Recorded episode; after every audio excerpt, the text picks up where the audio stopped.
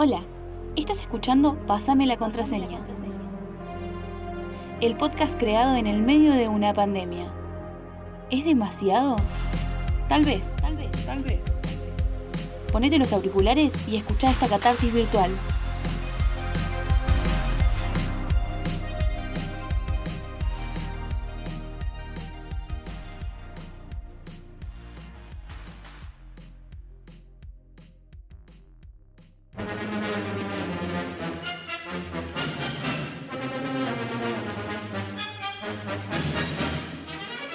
Hermana Sofía fue mamá. Hoy fui tío. En Guañasqui. Ay, nació mi sobrina y no lo puedo ver. Y mi abuela no lo puede ver. Hoy mi hermana Sofía fue mamá. Hoy fui tío. Pero hoy por WhatsApp. Mi mamá, que es la abuela, la nena la por WhatsApp. Ay, nació mi sobrina y no lo puedo ver. Sí, así como hemos hablado en un primer momento del movimiento antivacunas, aquellas personas que estaban en contra de vacunarse o el movimiento de terraplanistas, aquellos que consideraban que la Tierra es plana, ahora tenemos que hablar del movimiento anticuarentena. ¿En qué consiste? Bueno, es un grupo de personas que alrededor de todo el mundo están haciendo llamamientos a través de las redes sociales a romper La discoteca. con el confinamiento. Sé qué estamos provocando. Nosotros somos autoconvocados, no venimos con ningún cartel político de ninguna índole. No estás a favor del uso de barbijo tampoco. No estoy a favor de uso de nada.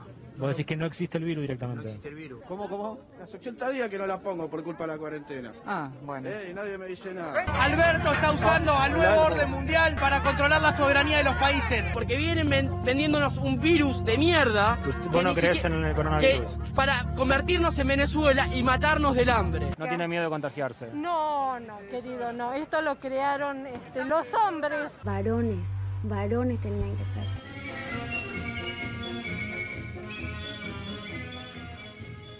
Tanta la información que circula sobre el coronavirus, errónea o no, que la Organización Mundial de la Salud ha declarado que nos encontramos frente a una Infodemia.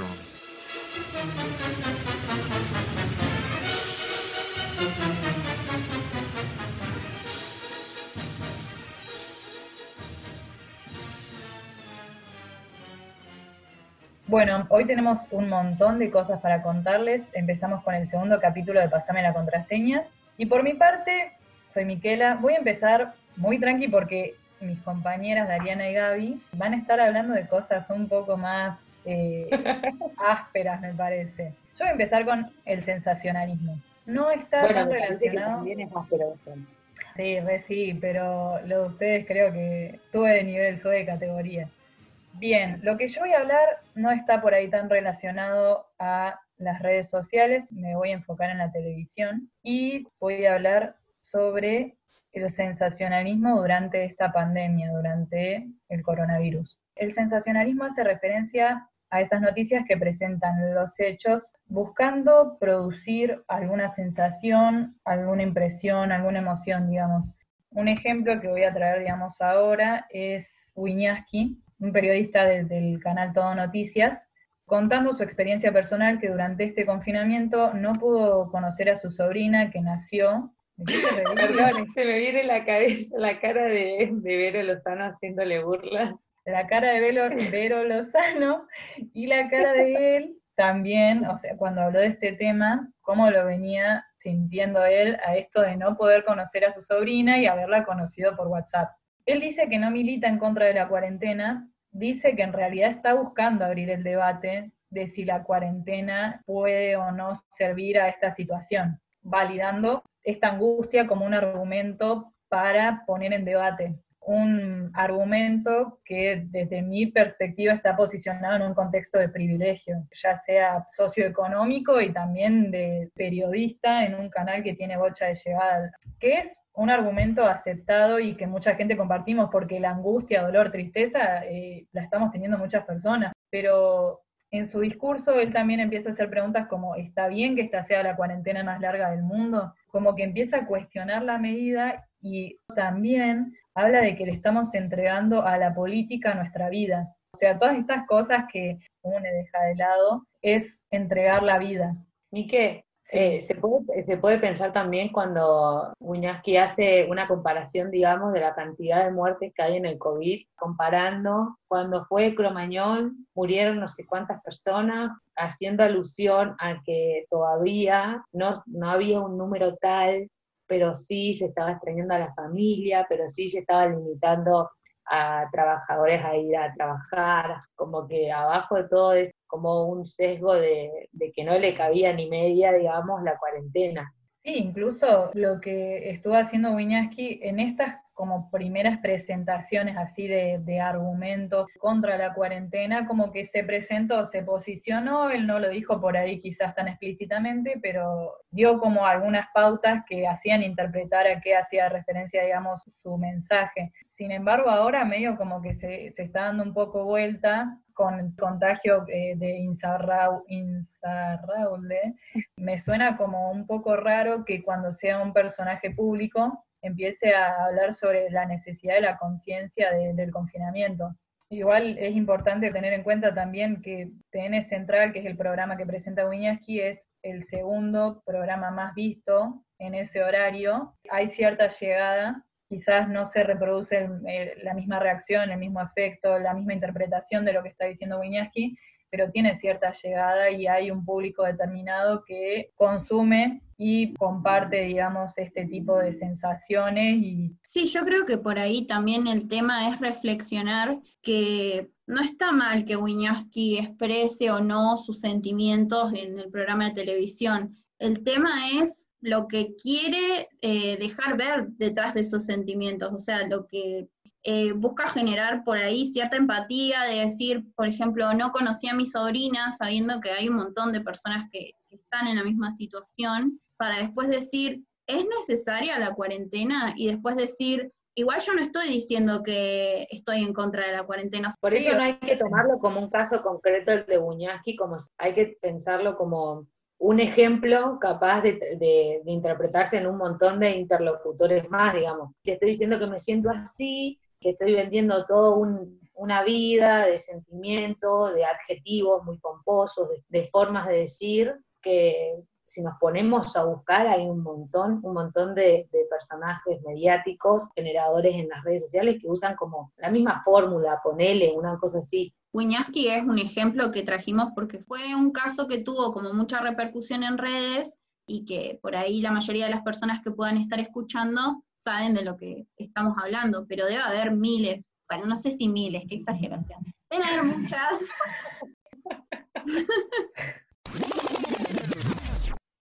Hay muchos y muchas, muchos periodistas que reproducen informaciones que tratan como de explicar cosas que todavía no tienen explicación con evidencia científica. Bueno, y si hablamos de evidencia científica, también podemos pensar en las teorías conspirativas, que últimamente circulan mucho por las redes sociales.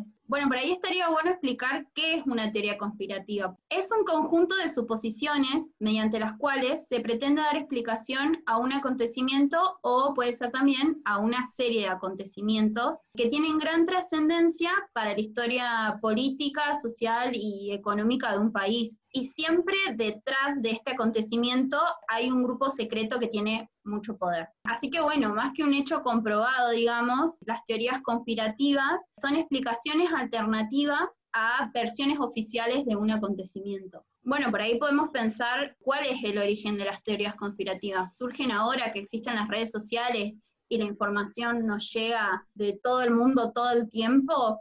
Según Claudio Fantini, que es un periodista, en el siglo XIV empezaron las teorías conspirativas a buscar culpables en el mundo terrenal. Por ejemplo, cuando se produjo la peste bubónica, eh, surgió la teoría conspirativa eh, que señalaban que los judíos en Europa eran los culpables de envenenar los ríos. Tipo, decir, bueno, no tenemos, el virus no existe, lo trajeron los chinos, lo inventaron ellos. Claro, es básicamente lo mismo, pero en otra época.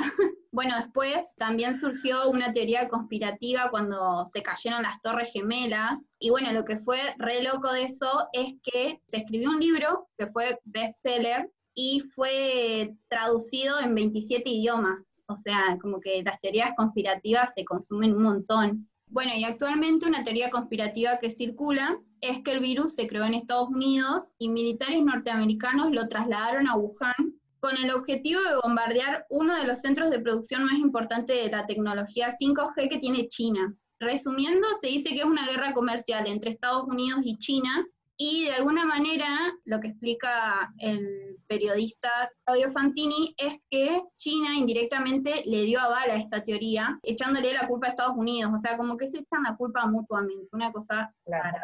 Eso permite que se genere como una, una creencia en esa teoría conspirativa, porque andás a ver por qué China le empieza a echar la culpa a Estados Unidos, pero le empieza a dar como entidad a la teoría conspirativa. Claro, y ahí se mm. sigue reproduciendo mucho más la idea, digamos, porque tiene el aval de un gobierno. Bueno, después yo creo que eh, lo importante es reflexionar sobre ¿Por qué puede ser peligrosa para la sociedad eh, una teoría conspirativa? Bueno, hay un, una nota que publicó el New York Times que dice que la gente se siente atraída por las conspiraciones porque prometen satisfacer ciertas motivaciones psicológicas que son importantes. Las principales motivaciones son dominar los hechos, tener autonomía sobre el bienestar propio y una sensación de control. Y también lo que dice esta nota, que es muy curioso, es que si la verdad no satisface esas necesidades, los humanos tenemos la capacidad de inventar historias que lo hagan incluso si una parte de nosotros sabe que son falsas. si nosotros tenemos la duda de decir, ¿cómo puede ser que existe una pandemia que tenga que estar en mi casa todo el día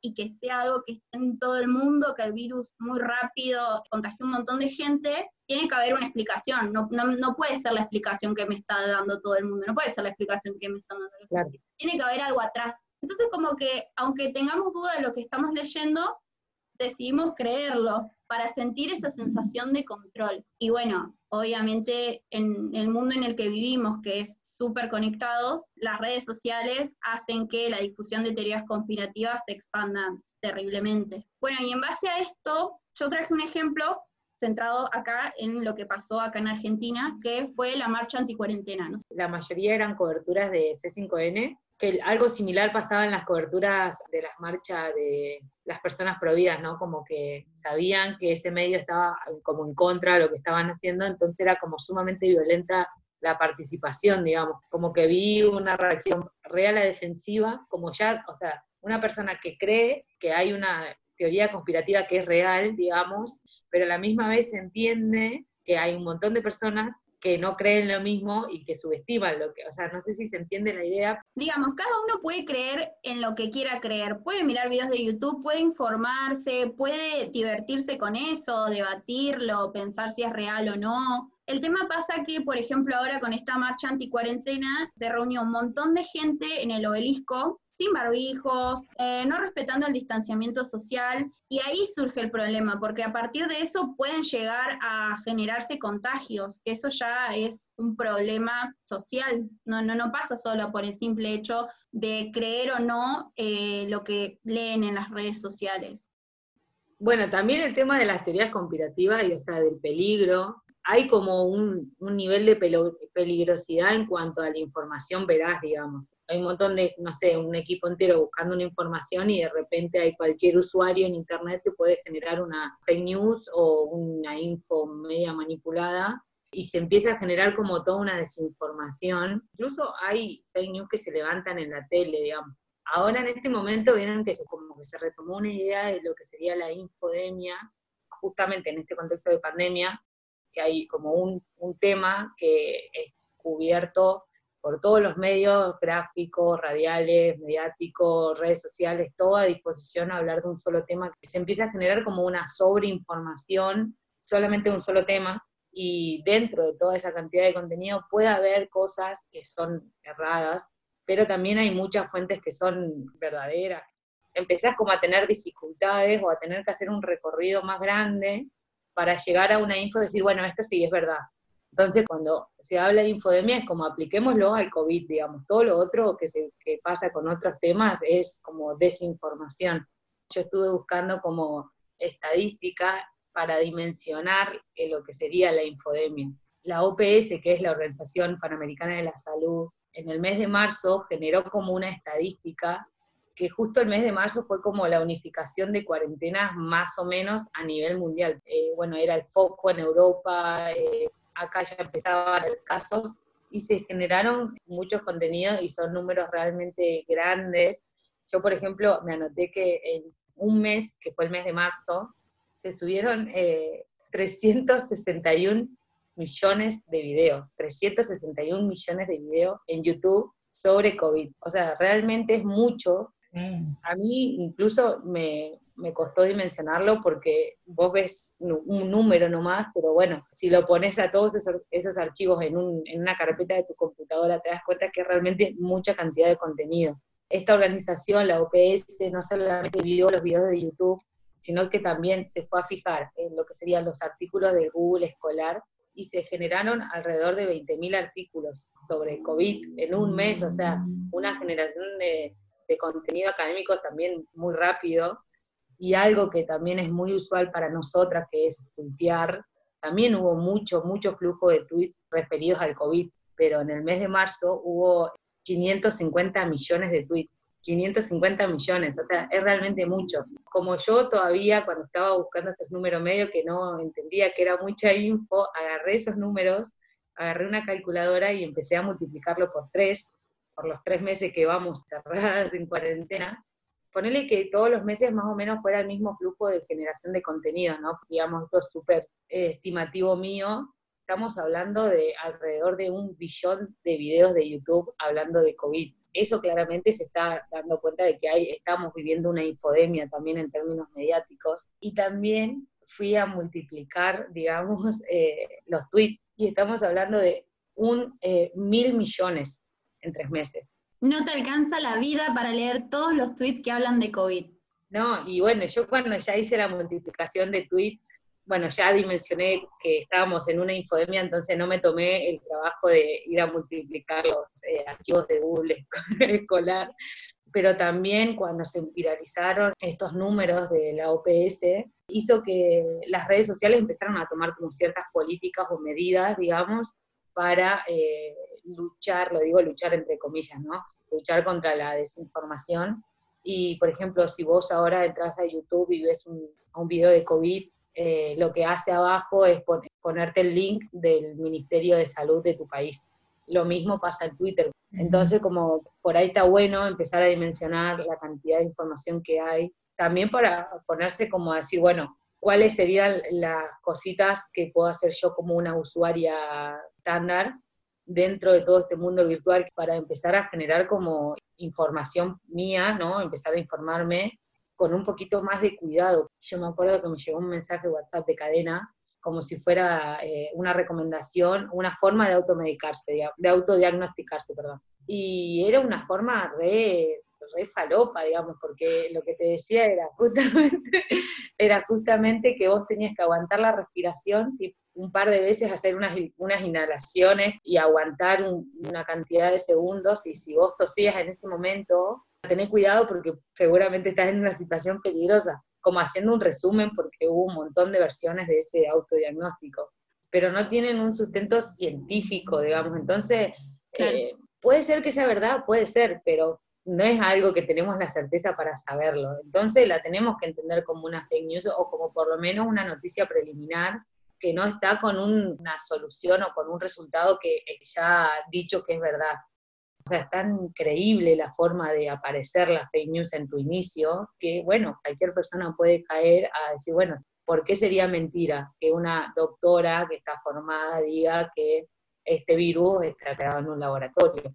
No hay un sustento o algo, algún organismo que se ocupa del tema lo pueda dar por asentado, pueda decir, sí, esto es verdad podemos tener como ciertas eh, formas de buscar o de preguntar si, por ejemplo, si alguien te manda un, un mensaje como esto del autodiagnóstico, pues sí, bueno, ¿de dónde lo sacaste? Más que nada, eh, y lo recomiendo también, entré a dos fuentes que una es como un grupo que se creó en este contexto de pandemia, que fueron Ciencia Anti-Fake News, que son un grupo de bioquímicos, científicos eh, relacionados a lo que sería al campo de ciencia, de las ciencias duras, de las ciencias exactas, que eh, armaron como este grupo justamente para informar de lo que se está hablando ahora de COVID, que por ahí los periodistas o, los comunicadores en general no tenemos conocimiento certero, también caemos en decir, bueno, lo dijo una médica, listo, debe ser así. Entonces, por un lado es ciencia anti-fake news, que están en todas las redes sociales, y también está chequeado.com, que bueno, eso sí un poco más conocido y vienen laburando hace más tiempo, que también están en todas las redes sociales, tienen web, tiran unos re buenos tips para reconocer lo que sería eh, una news, una teoría conspirativa. Respecto a estos consejos que está alargando chequeado para verificar si son noticias verdaderas, les vamos a comentar algunos como para tener en cuenta si se encuentran con alguna información que les genera dudas. Es súper importante mirar la fuente del contenido antes de compartirlo. Bueno, por otro lado, también es importante compartir solo información oficial, como puede ser eh, la que publique el Ministerio de Salud o la Organización Mundial de la Salud. Otro consejo que podríamos dar es que hay que desconfiar de los títulos que son muy llamativos. Y después, por último, eh, es usar el Google Imágenes para verificar una fotografía viral. Si te genera dudas o preferís ver si es cierto lo que te están diciendo, arrastras la imagen hasta el buscador de Google y ahí te aparece cuál es el origen de la imagen. Este fue el segundo capítulo de Pásame la contraseña.